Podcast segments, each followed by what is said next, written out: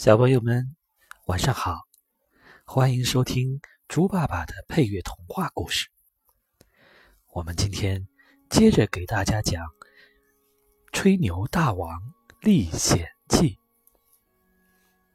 我们昨天讲到，这个吹牛大王啊，特别特别的呃诚实。当然了。他的诚实需要小朋友们自己听了故事后，慢慢的想，慢慢的判断。你看，这个吹牛大王又开始讲他的故事了。哎，有一年，我骑马到俄国去，那是冬天，阴云密布。大地一片荒凉，不一会儿，大雪就纷纷扬扬下起来。我从白天太阳的位置和晚上的繁星中辨认方向，确定我始终朝着北方奔驰。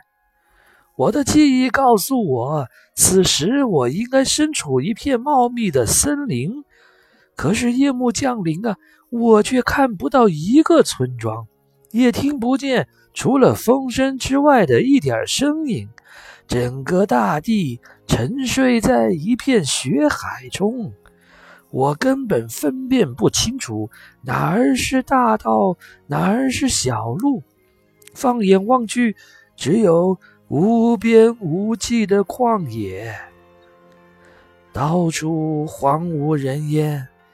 猛烈的西北风，呼啦啦的朝我吹呀！我的马裸露着身子，连一点儿遮盖的东西都没有，冻得瑟瑟发抖。我可怜的老伙计心里一定不好受，他累极了，脚步一颠一颠的。我也困得要命，差点儿从马上掉下来。走到人困马乏的时候，我慢腾腾地从马上跳下来，浑身像散了架一样。哎呦，万幸的是啊，我身上还带着一个大面包。我把面包掰开，和我的马分着吃掉。周围一棵树也没有，只有一个尖树桩一样的东西竖在雪地上。我随手。把几乎冻僵的马拴在上面，自己抱着猎枪，枕着马鞍，在不远处的雪地里呀倒头便睡。看来今晚只能在旷野里过夜了。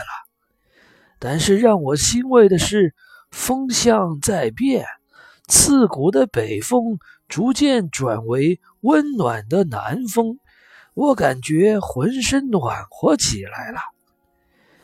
我睡了很久很久，醒来的时候已经是中午了。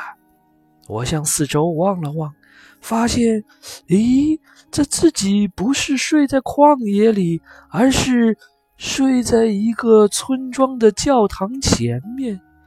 好奇怪，我的四面八方全都是房子，这是怎么回事啊？那我的马？又到哪儿去了呢？想了半天，我也闹不明白。突然，我听到一阵熟悉的马蹄声，是我的马在叫。哎，可是马在哪儿呢？这马叫声是从上面传来的。我抬头一看，哎呦，这是怎么了？我的马居然挂在教堂钟楼的房顶上，他被拴在十字架上。哎，站在下面的人群指点着我的马，神情无比敬畏。我马上明白是怎么一回事了。原来昨天晚上，这整个小镇，包括所有的人和房子，都被大雪掩埋了，只剩下。钟楼房顶上十字架的那个尖儿露在外面，我不知道那是钟楼上的十字架，还以为那是个尖树桩的，我就把马拴在上头了。夜里我睡熟的时候，天气转暖，厚厚的积雪全部融化了。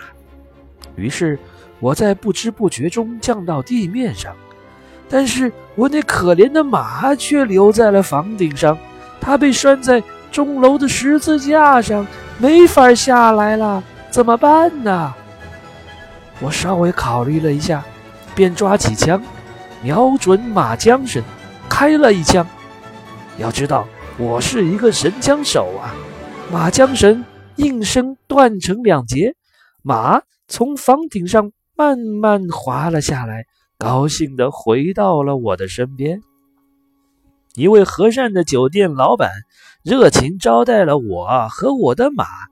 当我勇敢的旅伴尽情享受着精美的燕麦时，老板告诉我，这样厚的大雪在这里司空见惯，一个冬天甚至会出现好几次。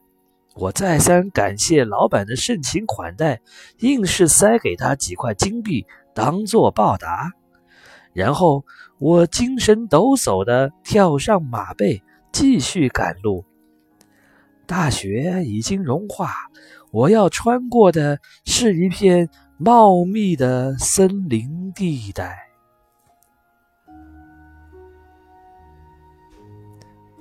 小朋友们，刚才我们听到的是这个吹牛大王闵豪生给大家讲的故事。他说呀，他把一匹马拴在了这个尖树桩上，可是呢。当他醒来的时候，才发现原来是个教堂的屋顶。你相信他说的话吗？